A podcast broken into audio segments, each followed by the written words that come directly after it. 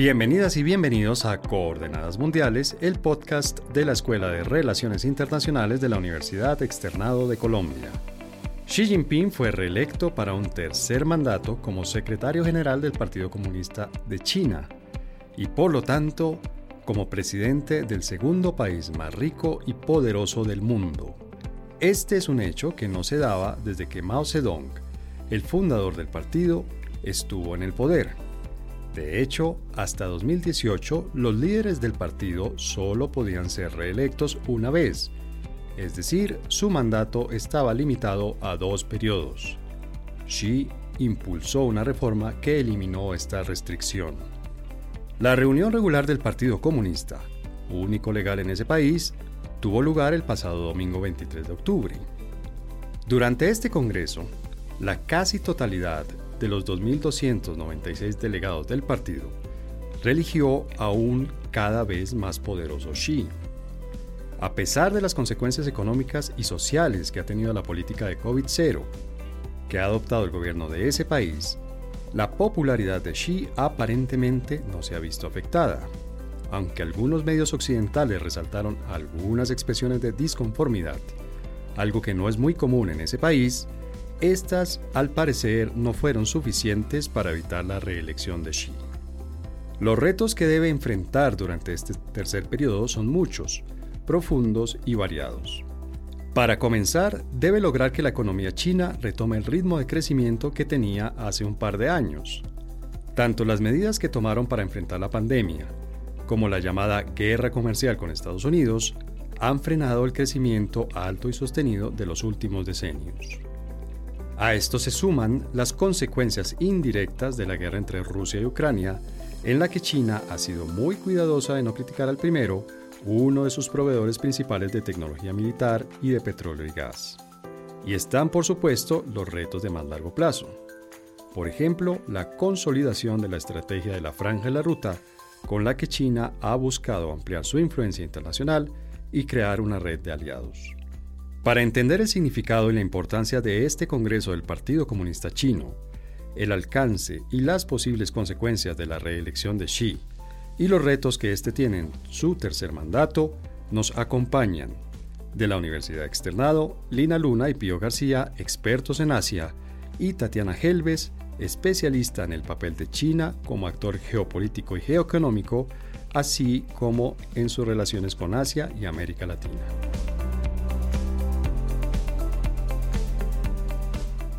Bueno, pues en esta mañana fría bogotana tenemos aquí en el estudio a Tatiana. Tatiana, gracias por acompañarnos. César, buenos días, muchas gracias por la invitación. Y a Pío, al que todavía me cuesta no llamarlo el profesor Pío, porque obviamente es un colega, pero además de colega, pues es uno de nuestros profes más emblemáticos en todo lo que tiene que ver con Asia. Hola Pío, gracias por estar aquí. Gracias César, encantado de acompañarte. Y a una de nuestras grandes expertas en China, Lina. Hola Lina, hoy si no estás aquí, yo me imagino que fue por el frío. Confiesa por qué no estás aquí. Por el frío, evidentemente. Pero bueno, muchas gracias. Aquí estamos listos para hacer una buena conversación cálida. Yo tengo aquí mi café y, pues si les parece, entremos en materia. Bueno, Lina, ¿qué es lo que está pasando en China? Quiero decir, nosotros conocemos poco del funcionamiento de la política interna china y en las noticias en estos días han aparecido todas las imágenes y todos los titulares sobre el Congreso del Partido Comunista Chino, ¿verdad? Efectivamente. ¿Qué es eso? Es decir, ¿por qué es un acontecimiento tan importante? Bueno, aquí hay que explicar varias cosas, ¿no? Porque a veces nosotros desde Occidente eh, entendemos el sistema político chino como un sistema dictatorial, como un sistema casi que tiránico, ¿no? Porque no entendemos esa relación del partido con el Estado, que es única en el mundo y que es muy distinta al concepto, por ejemplo, de partido político que puede haber en cualquiera de nuestras democracias. ¿En qué sentido? Que de alguna manera en China se entiende que el Partido Comunista es China y que China es el Partido Comunista, es decir, la relación entre el partido y la nación y la gente es total. Y esa es la razón por la cual, entonces, si fuera una dictadura, pues es una dictadura de 93 millones de personas que son los miembros del partido, pero además es una relación simbiótica, es decir, es algo que no se separa. No o sea, el, en, el eslogan lo que se dice es el Partido Comunista trabaja para el pueblo chino y el Partido Comunista es el pueblo chino. ¿Listo? Sí, de hecho, permíteme, yo hago aquí una pequeña cuña contigo y con el profesor Guillermo Puyana. Tuvimos un episodio completo dedicado al partido chino en el que explicamos un poco con por qué es, cómo funciona un poco la historia también. Recuerdo que fue un episodio a propósito del centenario del partido, ¿no? Efectivamente, entonces, para que aprendan un poquito más al respecto, vuelvan a ese podcast. Sí, sí, sí, hay buen material. Listo. Pero ¿y qué tiene especial este congreso? Es decir, ¿cada cuánto se reúne el partido? Claro, hay unas reuniones que se hacen cada cinco años, ¿sí? Y hay otras reuniones que se hacen anualmente. Y esta es una de esas quinquenales. Exactamente. Entonces, en ese sentido, es la reunión donde se reúnen todos los miembros del partido, por un lado, a dar su informe de qué hicieron, cómo lo hicieron, qué funcionó, qué no funcionó, y por otro lado, a decir hacia dónde van. Pero ojo, esta es la del Partido Comunista, porque hay otra que es la Asamblea Nacional Popular, que no es del partido, o sea, obviamente todos los funcionarios del gobierno chino son miembros del Partido Comunista, ¿ok? Pero eso no significa que el tono de las dos reuniones sea el mismo. Este es específicamente el partido, digamos, el Ejecutivo rindiéndole cuentas al Partido Comunista, porque en China el Ejecutivo es un servidor del Partido Comunista, ¿sí? Es decir, en una democracia presidencialista, por ejemplo, el partido está un poco sirviendo al presidente, ¿sí? Que está en ese momento, es como la relación es inversa. En cambio aquí, el presidente es elegido para que cumpla con los lineamientos y objetivos del partido. Entonces acá está el Ejecutivo dándole informe al partido de qué se hizo, cómo se hizo, para qué se hizo, qué funcionó, qué no funcionó, y el partido le va a decir ahora al Ejecutivo qué necesita hacer hacia adelante. Entonces es al revés un poco de cómo lo entendemos en Occidente nuestros sistemas partidistas comunes. Claro. Bueno, Pío, Linal nos deja claro, digamos, la mecánica ¿no? y la importancia normal que tiene una reunión del partido, estas reuniones quinquenales. Pero en esta yo creo que están pasando cosas extraordinarias. Es decir, estamos acostumbrados a que cada vez que había una reunión de estas, el informe que se presentaba era China, es uno de los países que más crece económicamente, que mayor desarrollo tiene, que más ha avanzado en términos eh, tecnológicos, todo es maravilloso, digamos, ¿no? durante los últimos, no sé, 25 años o más, esos informes siempre eran de un balance muy positivo. Pero esta vez me imagino que con la COVID atravesada en el medio y también con un cambio que hubo en las reglas de reelección del presidente chino, esta reunión es especial. ¿Qué tan especial es realmente? Sí, es una circunstancia extraordinaria la que está viviendo China. Normalmente cada cinco años había una ah, transición, una renovación del poder y estamos llegando al final de la década de Xi Jinping que eh, normalmente eh, terminaba el poder en este año y lo cedía por otros dos periodos a su sucesor. Las circunstancias del país venían ya avisorándose desde hace cinco años cuando vieron la necesidad el partido y el Congreso, la Asamblea China, de garantizar mayor continuidad en el proceso de desarrollo económico, político y estratégico porque además de las circunstancias internas de legitimación del partido a través del éxito económico de China, lo cual se ha ido logrando, cuestionado en gran medida por toda la política del COVID, porque el desaceleramiento económico es real.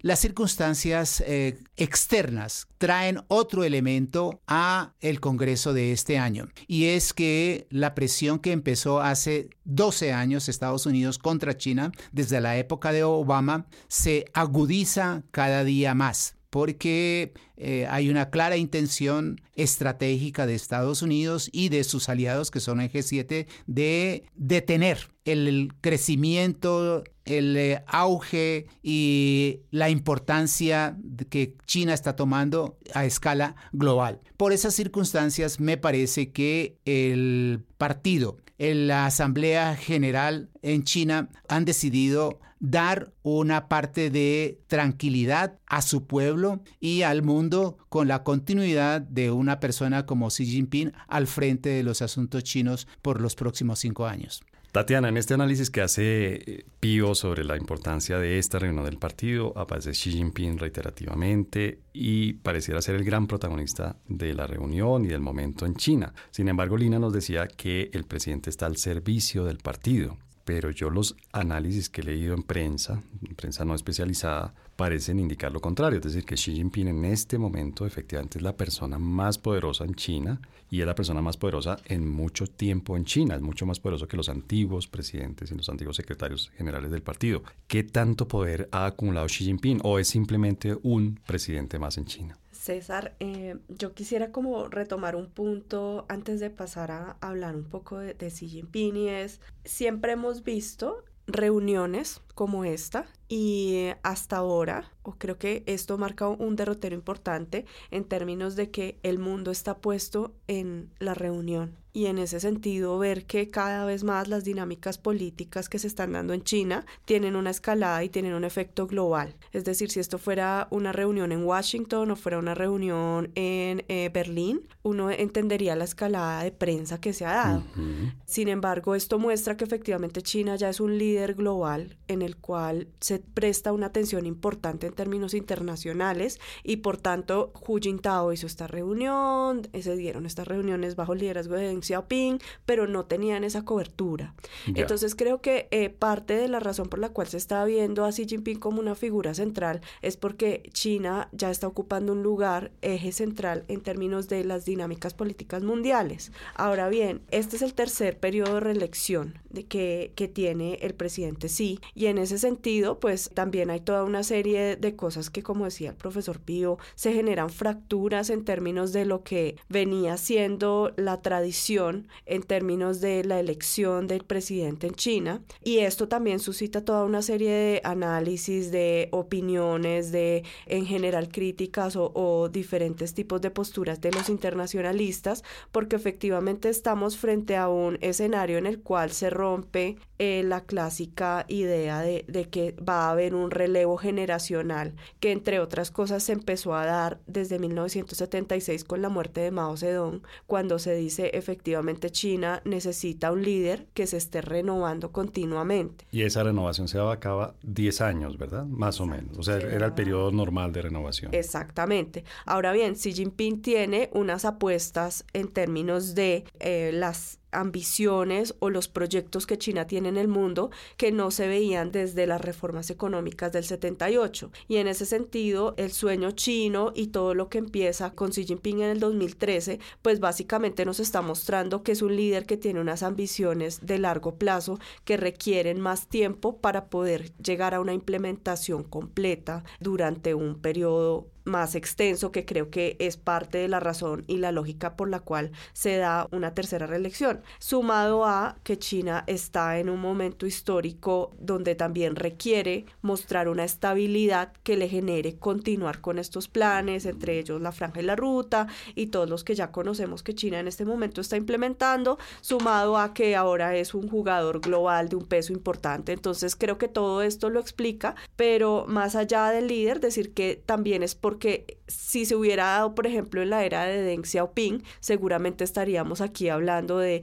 de que por qué se dan ciertas particularidades de Deng, etcétera. Lo que pasa es que hasta ahora no había habido como una presión mediática, por llamarlo de alguna manera, que pone en el spotlight a un líder chino. Esta es la primera vez que lo estamos viendo.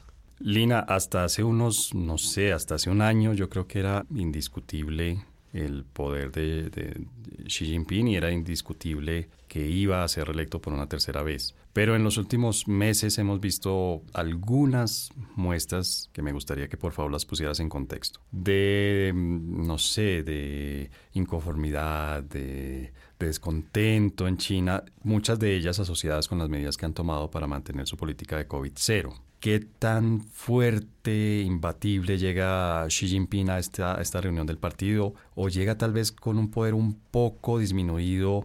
No sé, ¿qué tanto le ha afectado, digamos, esta, estos problemas de descontento que se han visto por, por el COVID-0 y por el, obviamente, las, las repercusiones que eso tiene no solamente en la vida cotidiana de la gente, sino también en el desempeño económico del país? ¿Está con su poder pleno y con su influencia plena o llega tal vez con eso un poco matizado, un poco modulado?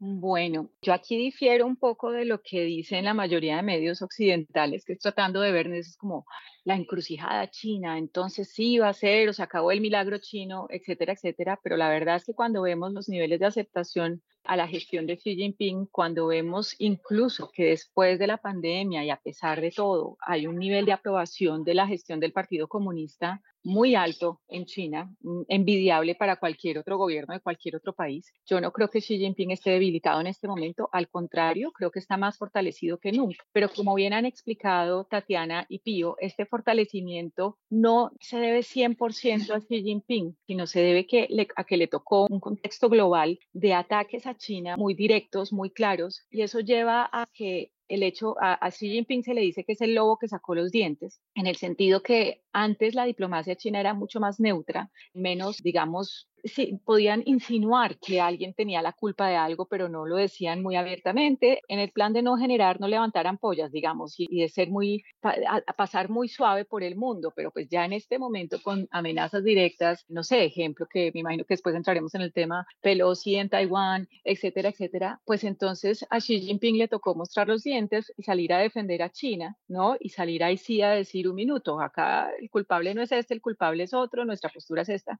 Y yo creo que de hecho el poder de Xi Jinping actual recae más en una China que se está sintiendo defendida, no solamente en términos físicos, sino también en términos del imaginario colectivo, es decir, en términos de no más una China que no puede hablar, no más una China que a que todo el mundo, o sea, no importa lo que haga China para Occidente siempre va a estar mal, ¿sí? Entonces, Xi Jinping ha puesto en evidencia esa inconformidad que siente China con esos asuntos y entonces yo ahí difiero, yo creo que al contrario, Xi Jinping ahorita está más fuerte que nunca porque hay un nacionalismo que está eh, tomando mucha fuerza. Ojo, cuando hablo del nacionalismo chino, no es un nacionalismo que, que podamos entender como los nacionalismos que conocemos de la historia anterior. China, la revolución comunista, podríamos, en China en el 49 fue una revolución nacionalista también, no en el sentido de que China es mejor que el mundo entero y vamos a dominar las razas del mundo, que es un poco el nacionalismo que conocemos nosotros de Occidente, sino en el sentido que China llevaba 100 años de humillación y derrota, invasión de todos y todo, bueno, en fin, la locura, y el nacionalismo es que por fin China es nuestra, por fin somos nosotros los que vamos a rejuvenecer la nación china, los que vamos a fortalecer nuestro país y el objetivo es que nadie pueda volver a forzarnos nunca más a hacer lo que no queremos hacer.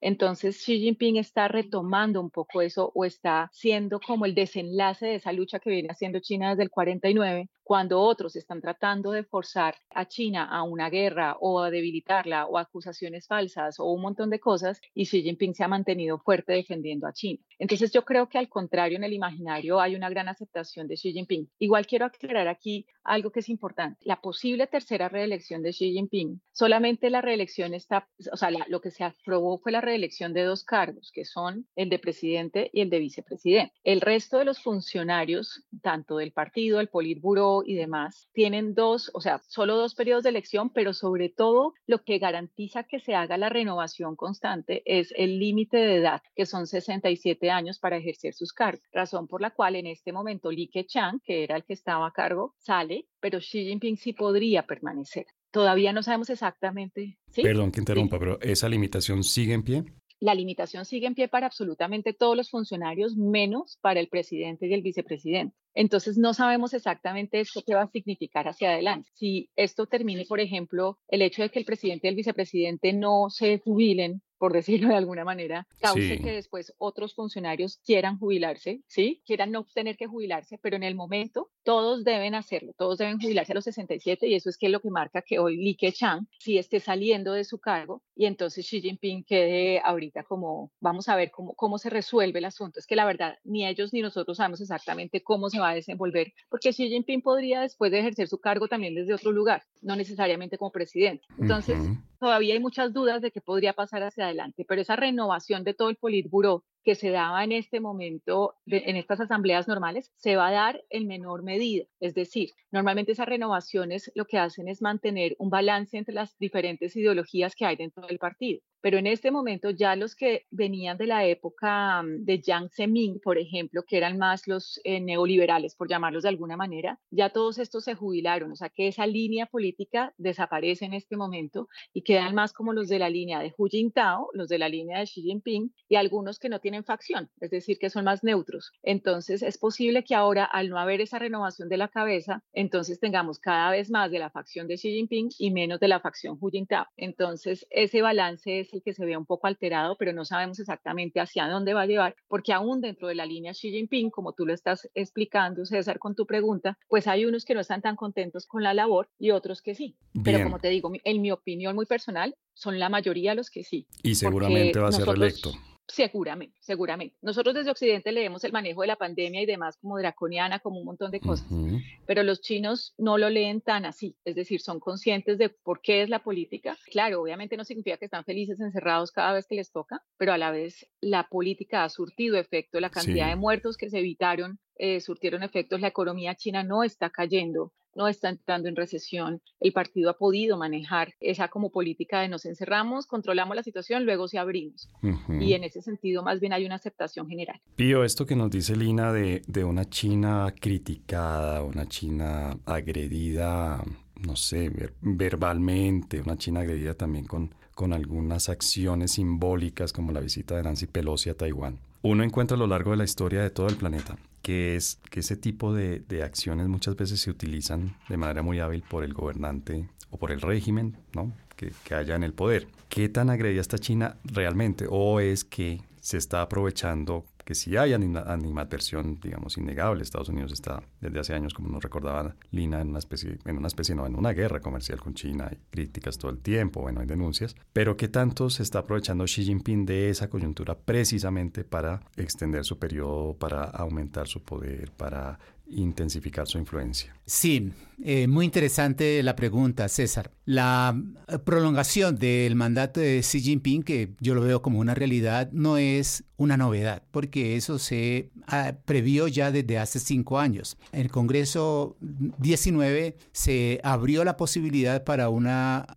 reelección en un tercer mandato para el presidente y el vicepresidente, como explicó Lina. Ahora, tu pregunta tiene dos partes, ¿no? O sea, ¿en qué medida se aprovecha en este momento y cuáles son esas circunstancias que están dando lugar a que se confirme esa reelección? Me parece que hay un alto consenso, no sabemos si total, pero sí dentro del Partido Comunista que ya realizó su congreso hace 15 días, de que la conducción del país por parte de Xi Jinping durante su década fue bien realizada. De tal modo que aquellas tareas que se le pusieron que el partido le encargó, porque él es un funcionario del partido, el asunto más álgido hace 10 años era la corrupción y hubo una mm, lucha implacable contra la corrupción Recuerden a gobernador Bo Xilai, por ejemplo, que destitución de altos cargos en todo el país en la lucha contra la corrupción.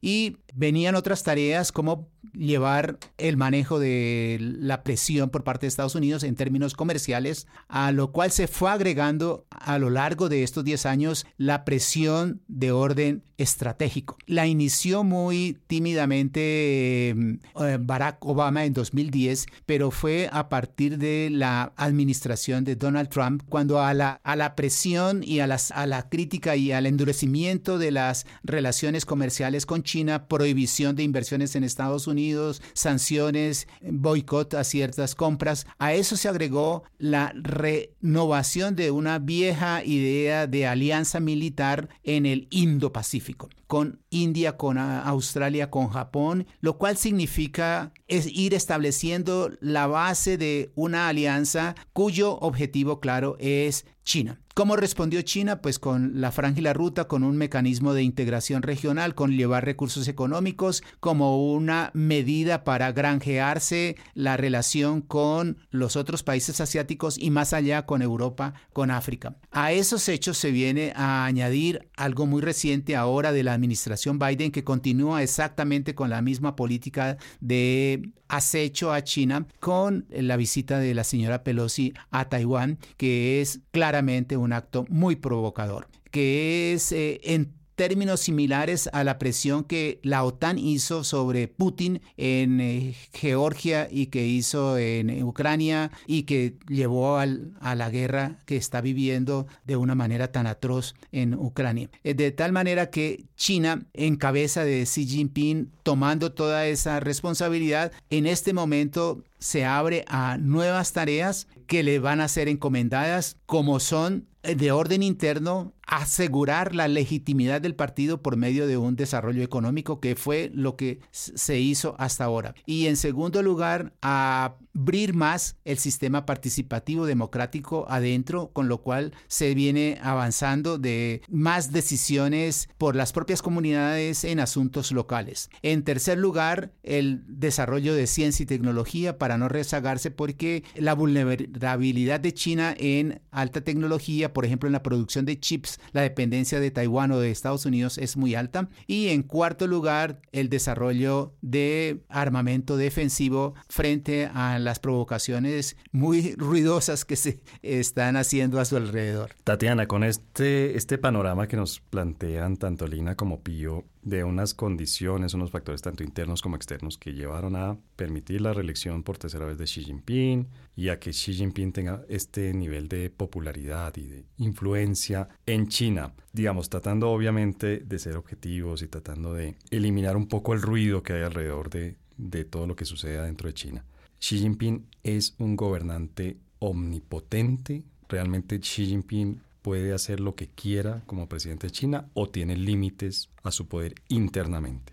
Bueno, es una pregunta que trae ahí muchas preconcepciones. La primera es que el líder, en este caso jefe de Estado, tiene las mismas posibilidades de incidir o de tener una reacción como lo tenemos en un modelo presidencialista, pensemos el nuestro. De hecho, creería que en el modelo presidencialista el presidente tiene una figura más mesiánica, ¿cierto? Y lo veíamos en, en Colombia con nuestras últimas elecciones, como había esa idea de, y si uno le pregunta a un asiático, le parece completamente extraña esa idea de que una persona tiene tal capacidad de incidir en una sociedad y si pensamos en un tamaño como China, ¿cierto? Creo que todavía se vuelve más complejo creer que una persona puede llegar a tener tal omnipotencia. Pero ya, digamos, superada esta parte de, la pregunta, yo creería que no, y de hecho si nos remitimos al mismo periodo de Mao, que tuvo, fue un líder con una popularidad que podía hacer que básicamente la gente lo siguiera a, cualquier cosa que, que él pensara. China en su extensión y en la forma en la que está constituida en sus unidades de planeación local, que son las provincias, allí también se generan toda una serie de dinámicas políticas que no son menores. Y no son menores en el sentido en que el profesor Pío mencionaba, por ejemplo, a Bo Lai, que fue gobernador de la provincia de Chongqing, una de las provincias más ricas y prósperas de China. En las provincias también se genera toda una serie de importancias políticas y, y más de cara a la gente, más de cara a la ciudadanía. Xi Jinping lo que representa es la figura que se encuentra desde Beijing eh, liderando a nivel central, pero no le quita el papel importante que tiene lo local en China, que ha sido un tema que de hecho me ha dado a la tarea de estudiar más recientemente. Y efectivamente uno se encuentra que lo local, la provincia, el tamaño de China, si uno mira en términos geográficos, pues básicamente es medio continente. Y en ese sentido yo creería que también hay un papel importante, Lina mencionaba la Asamblea Popular. Pero, perdón, antes de pasar a la Asamblea Popular, a ver si estoy entendiendo bien y tenme paciencia porque obviamente es un tema del que sé muy, muy, muy poco adelante, Pero podríamos decir que hay una especie de contrapeso de los poderes regionales frente al poder central del presidente de China, es decir, los, los gobernadores y los otros ramas del poder regional le hacen contrapeso a los poderes centrales? Más que contrapeso, yo creo que pueden estar, ayudar a alinear de una manera más armónica con el poder central lo que pasa a nivel regional. Y decía la cita de Mao es porque él decía, sí estoy acá, pero pasan muchas cosas en China alrededor, digamos, si estoy en Beijing y lo que está pasando, no sé, en Guangdong o lo que está pasando en Xinjiang, que es otra provincia, o lo que está pasando en Tíbet. Es decir, sí hay una forma de unificación a través de un gobierno central, pero de todas formas es imposible que se pueda dar una extensión omnipotente a nivel de un territorio tan vasto como China. Por un tema, digámoslo así, simplemente de extensión geográfica, del tamaño del país. De necesidad de gestión. Entonces, creo que más allá de hacerle un peso o un contrapeso, y también teniendo en cuenta que la idea de construcción social en China tiene detrás el colectivo, ¿sí? Xi Jinping está ahí representando una figura que en realidad detrás tiene un colectivo que respalda. Entonces no es lo mismo pensarlo y por eso hacía el símil con la figura nuestra presidencialista porque acá sí se piensa en un ejecutivo que tiene un rol piramidal, mientras que en el escenario en el cual estamos pensando el gobierno desde China es la figura que vemos, pero seguramente dentro del buró, que es otro elemento importante de decisión y de poder, hay figuras mucho más importantes en términos de decisión o poder, pero la que vemos más latente ante el mundo es Xi Jinping, pero eso no quiere decir que no existan otras figuras que también tienen un peso importante dentro del gobierno y dentro del Partido Comunista Chino en específico. Pío, ¿tú concuerdas con Tatiana? Xi Jinping sí tiene, no sé si la figura sea pesos contra pesos o lo que vemos aquí de división de poderes o no, pero es una persona omnipotente, el presidente, quitémosle el nombre, pero el presidente chino es omnipotente o si tiene unos límites y unos es una figura con mucha autoridad. Eh, recordemos que la sociedad china es una sociedad confuciana. ¿Qué dijo Confucio cuando le preguntaron, bueno, ¿hasta cuándo hay que estudiar? Y él dijo, hasta el último año de su vida. Y en la sociedad china, lo que vamos a ver ahora con un tercer mandato de Xi Jinping es un retorno a la gerontocracia, por lo menos en cabeza de él. Bueno, por aquí lo estamos viendo también, ¿no? Bueno, ah. a juzgar por el promedio de edad de los niveles, eso es otro tema para otro episodio.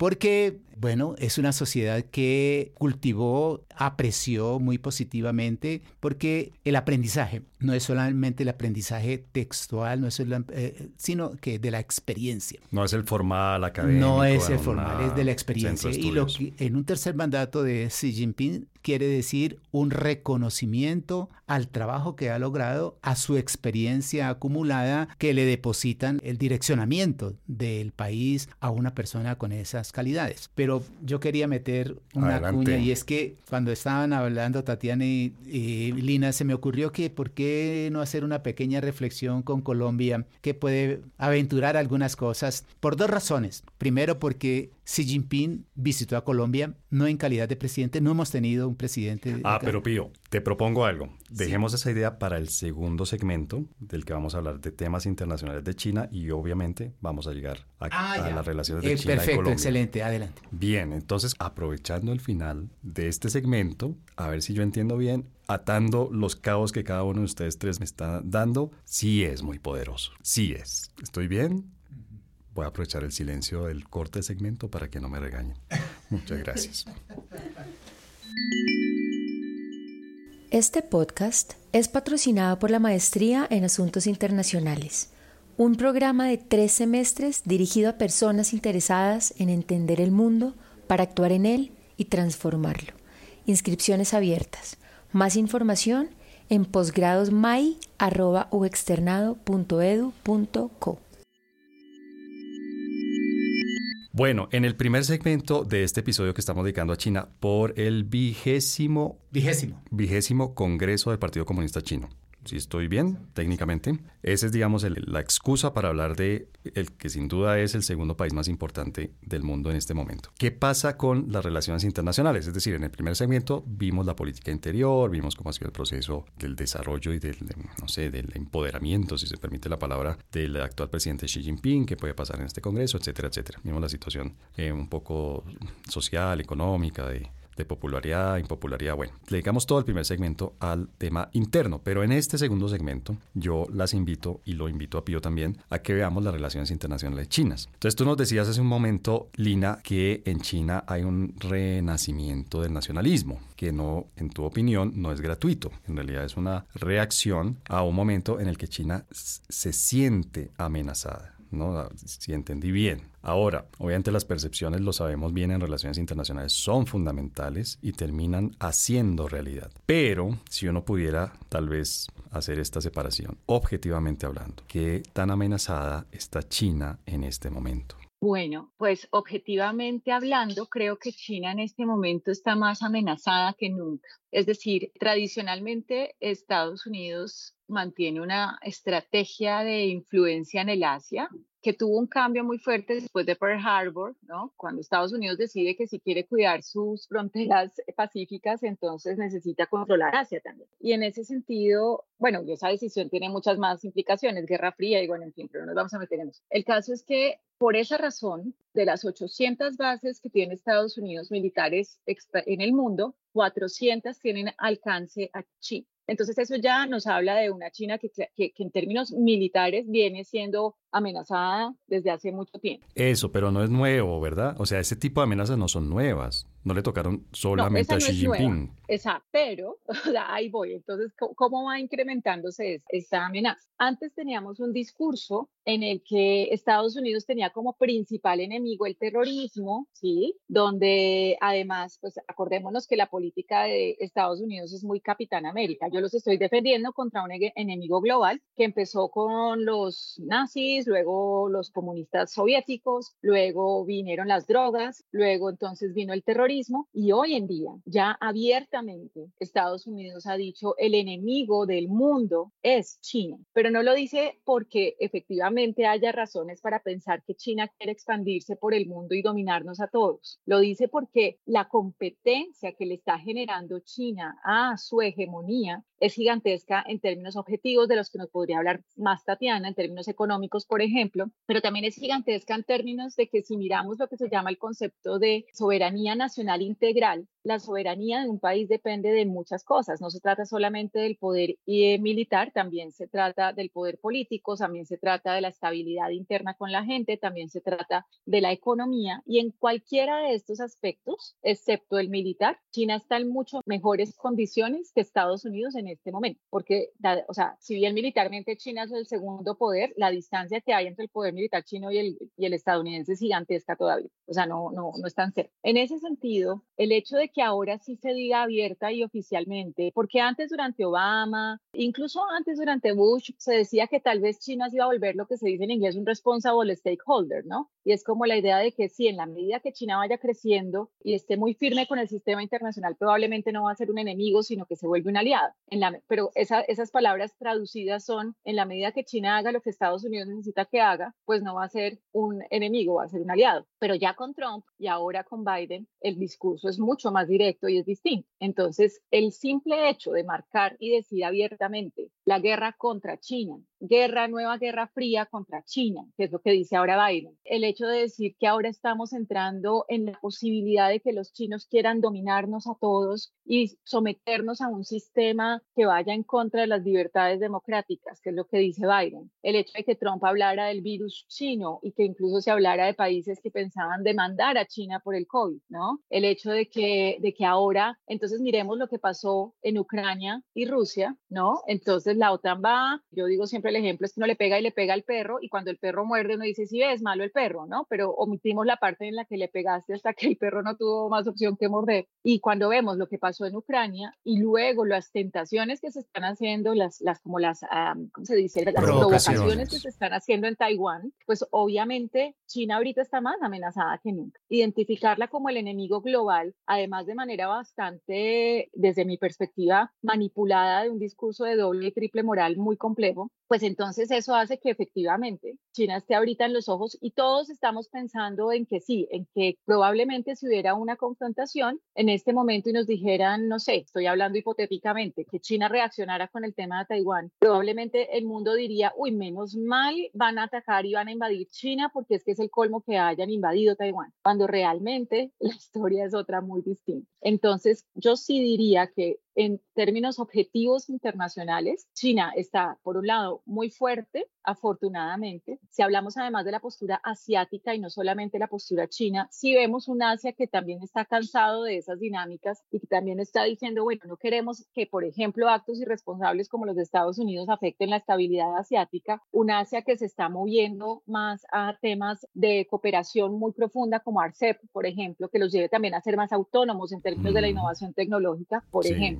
El Asia también ya no quiere meterse en esto, pero si miramos el resto del el mundo particularmente occidental, digamos, si hay como una, un movimiento que está identificando a China como el enemigo y eso pone a China en este momento, en su momento de mayor vulnerabilidad, más que vulnerabilidad, porque no es eso, es sí, el, el hacerlo el target internacional está bien amenazado. Pero Tatiana Lina nos, nos dice, mire, si entiendo bien, estamos viendo una, una, versión de la historia en la que Occidente es bueno, China es malo y los países que están en el área geográfica y comparten algunos elementos culturales con China dicen sí, sí, sí, efectivamente estamos cansados de Occidente porque nos ha traído problemas y tal. ¿Qué tan cierto es eso? Quiero decir, Japón está allí, Corea del Sur está allí, Vietnam está allí, Filipinas está allí. Y lo que uno ve en las noticias también es que varios de estos países que yo acabo de mencionar se han visto en algún momento en un rifirrafe con China por temas de limitación eh, marítima, de fronteras marítimas, por temas de uso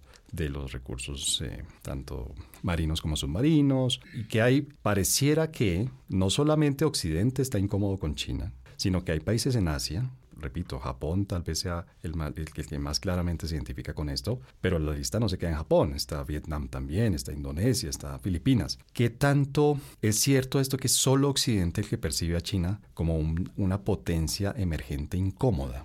Bueno, esto tiene varias aristas. La primera es AUKUS, este acuerdo Australia, Reino Unido, Estados Unidos, con una serie de persuasiones con los submarinos que yendo un poco a lo que tú mencionas, a estos países del sudeste asiático, la reacción que hubo inmediatamente fue tratar de decir no queremos involucrarnos si no nos interesa, no estamos interesados en que nos generen esta policía submarina. Y en, en parte es porque al sudeste asiático le ha costado desde 1967 poder construir una comunidad donde se garantice la paz y la estabilidad. Y yo creo que en términos de Asia prima es un bien común y es un bien mayor que exista estabilidad en términos de seguridad. Y la, el surgimiento de China no es un elemento que rompe esa estabilidad, no lo amenaza, porque es que, de nuevo, estoy, no estoy hablando de, bueno, sí.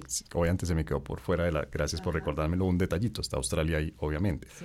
pero digamos, India también, fue otro país que se me quedó a mí por fuera del, del listado, India, Indonesia, Vietnam, Filipinas, bueno, Taiwán, que es un tema que vamos a tratar a continuación, pero uno ve que no es solamente Estados Unidos y sus aliados occidentales, es que en, en Asia pareciera haber países que están, que se sienten amenazados por esta emergencia, por este surgimiento de China como poder regional imbatible, al parecer. Es innegable que, que, China representa también un elemento de escepticismo en seguridad, especialmente en el Mar del Sur de China y todo lo que hemos visto en términos de, de disputas marítimas. Y en ese sentido, claramente también es otro actor geopolítico importante en Asia del Este. Sin embargo, mencionaba AUKUS porque precisamente fue un escenario en el cual tuvimos la posibilidad de ver las reacciones de los países asiáticos frente a una iniciativa y frente, por ejemplo, a la visita de Nancy Pelosi, lo que vimos es que muchos jefes de Estado de alto nivel delegaron a un nivel más bajo, a rangos más bajos, para recibir la visita de Estados Unidos, un poco en el mensaje de no queremos entrar a, a generar imágenes, por ejemplo, Corea del Sur no tuvo un jefe, una jefe de Estado representando allí esta visita de Nancy Pelosi, en parte porque yo creo que en Asia hay el doble, eh, es decir, yo no veo a los países asiáticos ni aliados con Estados Unidos ni aliados con China, yo los veo como en un punto intermedio en el cual conversan con ambos dependiendo de, de cuáles son los intereses geopolíticos que se puedan dar en el momento y no veo, por lo menos desde mi perspectiva personal, a una Asia cargada pro China o pro Estados Unidos. Creo que el punto en el cual está en este momento el mundo y precisamente por todas las convulsiones que se ven en Ucrania y Rusia, tratando de evitar cualquier tipo de confrontación como mejor resultado que cualquier tipo de, de, ganancia en una confrontación potencial. Entonces los veo ahí, pero no los veo tampoco desde el punto de vista de querer tener una alianza o de ver aliados a países occidentales como la salvación frente a una emergencia de China, pero tampoco los veo entusiastas apoyar a China en una emergencia en Asia, sino más bien viendo a, a China desde un punto de vista muy escéptico de qué puede pasar. O sea, eso es lo que los, los, académicos internacionalistas llamamos de una manera muy técnica, hagámonos pasito, ¿verdad? Es como, ¿no? Vamos. O una vela a Dios y otra al diablo en algunos casos. Pero hagámonos pasito, Lina. Claro que sí, adelante. ahí en una cosa. Y es decir lo siguiente, el hecho de que yo diga, porque creo que acá nos pusiste un poco en plan o sí o no, y creo que ni la opinión de Tatiana ni la mía iba hacia allá. Es decir, el hecho de resaltar, es decir, no es que o yo amo China o yo odio China, ¿sí? Y que entonces o los son los malos que ven a China como una amenaza y de resto todos la amamos. No, reflejar las dinámicas que se hacen no significa que no haya matices en muchas cosas, pero yo diría que en general Asia quiere estar segura, quiere estar tranquila y quiere estar bien, y que dentro de eso ciertas presiones o juegos que son más como fichas de ajedrez, un poco lo de Pelosi en Taiwán, AUKUS y otras cosas, sí hacen que Asia sienta su seguridad en peligro, más allá de si es por China o por Estados Unidos, y esas dinámicas son las que se rechazan. No es un defender a China, es rechazar esas dinámicas que ponen a Asia en peligro. Yo sí me atrevo a decir que hay países Curiosamente, los tradicionales están más livianos en su postura, que por ejemplo son Japón y Corea, que están siendo mucho más neutros. Antes habrían sido más pro Estados Unidos porque además les tocaba, ahora son mucho más neutros, pero en cambio sí tenemos a una India que sí como se autoconsidera el gran balance, contrabalance de poder y quiere como, como ir en contra del poder de China. Una India que sí se proclama muy del lado de Estados Unidos, igual que Australia, pero luego vemos que en otros escenarios todos están de acuerdo en que no quieren un conflicto muy grande en Asia, porque de ahí todos se verían afectados. Entonces no es un tema de que unos amamos y otros odiamos, son muchos matices. Es más el tema de que en dinámicas internacionales muchas veces las jugadas de Estados Unidos, para ni siquiera decir 100% occidente, en ciertas regiones como Taiwán, como Ucrania y demás, terminan yendo en contra del concepto de la seguridad indivisible, ¿sí? Es decir, las, las acciones de un Estado no pueden, supuestamente en pro de su seguridad personal, no pueden amenazar la seguridad de otros países, en cambio, pero Estados Unidos está haciendo eso constantemente. Quería aclarar eso, que un poco quedó como si fuera o una cosa y la otra y no, es, es más mostrar un poco esas dinámicas. Ya, esa es mi cucharada. Estoy muy tentado, Pío, a pedirte que nos cuentes de Japón porque tú eres un gran conocedor de Japón, pero ah, solamente, si me permites, pedirte que seas muy, muy, muy breve con la respuesta de Japón y pasamos obviamente a otro tema ya para cerrar nuestro episodio. ¿Japón está tranquilo con China? ¿Se siente tranquilo, se siente seguro, se siente o, o está viendo con cierta preocupación? Hace mes y medio Japón fue noticia mundial por la muerte violenta de Shinzo Abe, el ex primer ministro, que fue el primer ministro con mayor duración en Japón. Eh, las circunstancias en que murió son un poco eh, confusas todavía. Lo cierto es que él estaba haciendo campaña a favor de una transformación de la Carta Constitucional para aumentar el gasto militar. La sociedad japonesa en eso está muy dividida, como está muy dividida frente a China porque Japón es una derivación cultural en gran medida de la cultura china. Pero por otro lado, sufrieron los estragos más dramáticos que haya sufrido pueblo alguno en la Segunda Guerra Mundial con las bombas atómicas. La opinión pública es muy recelosa frente a aumentar el gasto militar en un país que económicamente tiende a descender y que su población se envejece, se requerirían cada vez más recursos para atender a esa población mayor y no tiene mucha lógica que se siga gastando en defensa cuando no hay una provocación directa de China. Pero es que hay otra, como decía Tatiana, otra arista del asunto y es que la inversión militar es un gasto de los estados que promueve muchos desarrollos de tecnología. Japón se quedó rezagado en tecnología frente a la competencia de países pequeños como Corea o como Taiwán. Necesita gran inyección de recursos oficiales para poder nuevamente avanzar al protagonismo en, tecnología y por eso hay interés de las empresas y de los políticos más conservadores en fortalecer el desarrollo militar. No es tanto para contener a China, porque no tendría, o sea, el Japón tiene 30 mil soldados norteamericanos y tiene 28 bases militares de Estados Unidos y Estados Unidos movilizaría cualquier cosa en caso de guerra con, eh, con China. Pero sí hay un incentivo de estímulo económico por parte de ciertos políticos y de los empresarios para que Japón se remilitarice. Como una especie de oportunismo, digamos. Un oportunismo. En ese ambiente sucede la muerte de Shinzo Abe y en este momento eh, la sociedad japonesa sigue con su incertidumbre. Está dividida entre remilitarizarse y no remilitarizarse. Adelante, Tatiana. Yo quiero hacer un apunte ahí, tiene que ver con que la muerte de Shinzo Abe también suscitó toda una serie de análisis frente a las bases militares de Estados Unidos en Okinawa. Y estas bases militares con toda una serie de violaciones a los derechos humanos, con toda una serie de oposición de la población okinawense frente a la, a la presencia militar de los Estados Unidos allí. Entonces yo no vería tanta esa alianza porque como dice el profesor Pío hay una división fuerte y hay unas fracturas importantes en términos de la sociedad japonesa frente a lo que representa tener estas bases militares en esta población que además tiene toda una serie de, de inseguridad. Quiero mencionar específicamente el tema de género, ¿no? Y de todo lo que ha pasado en términos de estos militares norteamericanos en el suelo quinahuense. Entonces yo vería que tiene toda una serie de matices y también un rechazo o una oposición por parte del mismo pueblo frente a lo que es tener una base militar de un país extranjero en mi propio territorio que además me vulnera mis derechos. Y que han pasado varias generaciones desde... Desde que está ahí esa base. Claro, ya las razones no son tan claras. Bien, muchas gracias. La recomendación bibliográfica de Coordenadas Mundiales.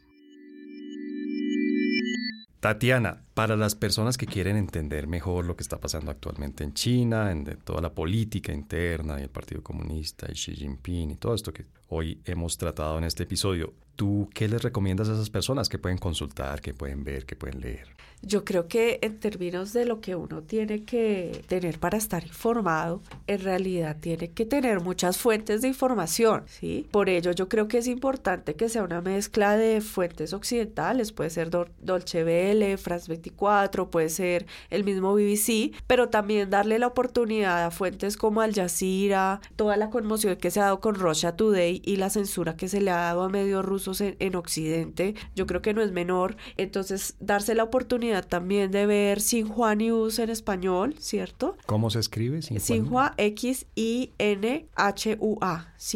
En español. En español, donde se pueden encontrar las fuentes y también otra perspectiva frente a, los temas, por ejemplo, que tiene que ver con estas, estas reuniones que se están dando en China y otros aspectos adicionales, cómo se ven desde la otra perspectiva. Yo creo que esa mezcla pues también da un equilibrio en términos de cómo hace uno una lectura de la realidad. Entonces, esa sería mi recomendación, César. Lina, ¿y tú qué nos recomiendas? Bueno, siguiendo la línea que nos dice Tatiana, pero también para quienes necesiten un poco que les expliquen el contexto de las cosas, he encontrado un par de, cosas muy interesantes. Una es un estadounidense, eh, experto en relaciones internacionales, en temas de seguridad, que vivió muchos años en China, que ahora vive creo que en Canadá, si no estoy mal, y hace unos videos en YouTube muy concretos y muy claros explicando por qué Estados Unidos hace esto, por qué China responde de la otra manera. Y es muy interesante porque es esa voz desde Estados Unidos, pero que comprende muy bien las dos culturas y entonces desmitifica muchas cosas. Es bastante interesante. Él se llama Cyrus Jansen, C-Y-R-U-S es el nombre y el apellido es Jansen, J-A-N-S-E-N. Y el otro grupo es un grupo de chinos de ultramar que viven en Estados Unidos también, que se han educado en Estados Unidos, etcétera, y que tienen un, como todo un movimiento que se llama Chao Collective. Chao es puente en chino, Q-I-A-O, y Collective C-O-L-L-E-T-I-V-E. E. Em, y este Chao Collective también explica desde la perspectiva de estos chinos de ultramar en Estados Unidos todo lo que hace China en plan, mire lo que estamos notando acá, el excepcionalismo norteamericano, en la malinterpretación de esta cosa y la otra. Entonces es muy interesante porque son estas miradas cruzadas que a veces nos ayudan a entender mejor, porque a veces leemos noticias y demás y es súper importante y como dice Tatiana, hay que darle la oportunidad a todos los análisis y a veces nos sirve esos análisis también que nos que van, que trascienden un poquito y nos muestran otras miradas. Entonces yo recomendaría estos dos. ¿Y tú, Pío, qué le recomiendas a la gente que quiere entender mejor este Tres cosas. tema? Primero, el libro blanco de la posición de China sobre el asunto de Taiwán, con motivo de a la semana de la visita de Nancy Pelosi a Taiwán, es un documento de 20 páginas eh, sobre la posición de China respecto a la unificación. Segundo, el discurso de inauguración del Congreso el pasado domingo, 16 de octubre, por parte del presidente Xi, que es otro documento donde, además de rendir su informe de gestión, plantea ya metas para China al 2035. El país tiene metas a 2050, pero él está poniendo que en el 2035 ya tiene que ser un estado de bienestar. Y tercero, pues escuchar y leer las declaraciones del nuevo embajador de Colombia en China, Sergio Cabrera, un embajador de lujo que tuvo su adolescencia en China y creo que es un analista de China de primera categoría, entonces hacerle seguimiento. Yo espero que no vaya a dejar la embajada pintada. Perdón, esos dos primeros que mencionas están en español, el libro blanco y el discurso de inauguración. Sí, están en español también. Bien, muchas gracias.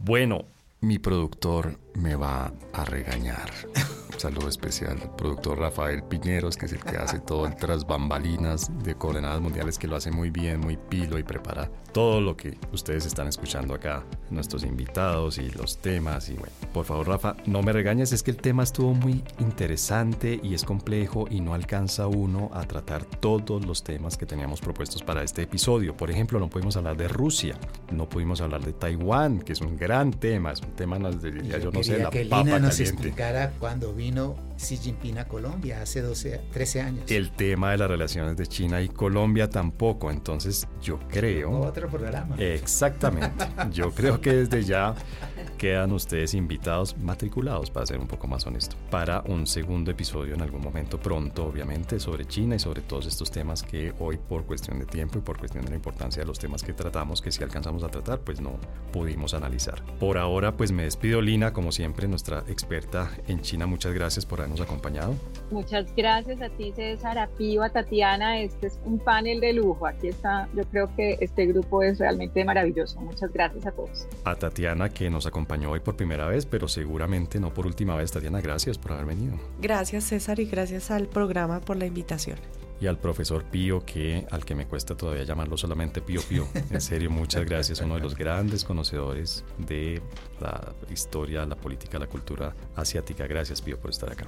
Te agradezco y agradezco también a las compañeras que lo hicieron con lujo de detalles. Y un último agradecimiento a don Ancísar y a don Javier, que son nuestros técnicos que nos ayudan aquí en la grabación y en la edición de Coordenadas Mundiales. Muchas, muchas gracias.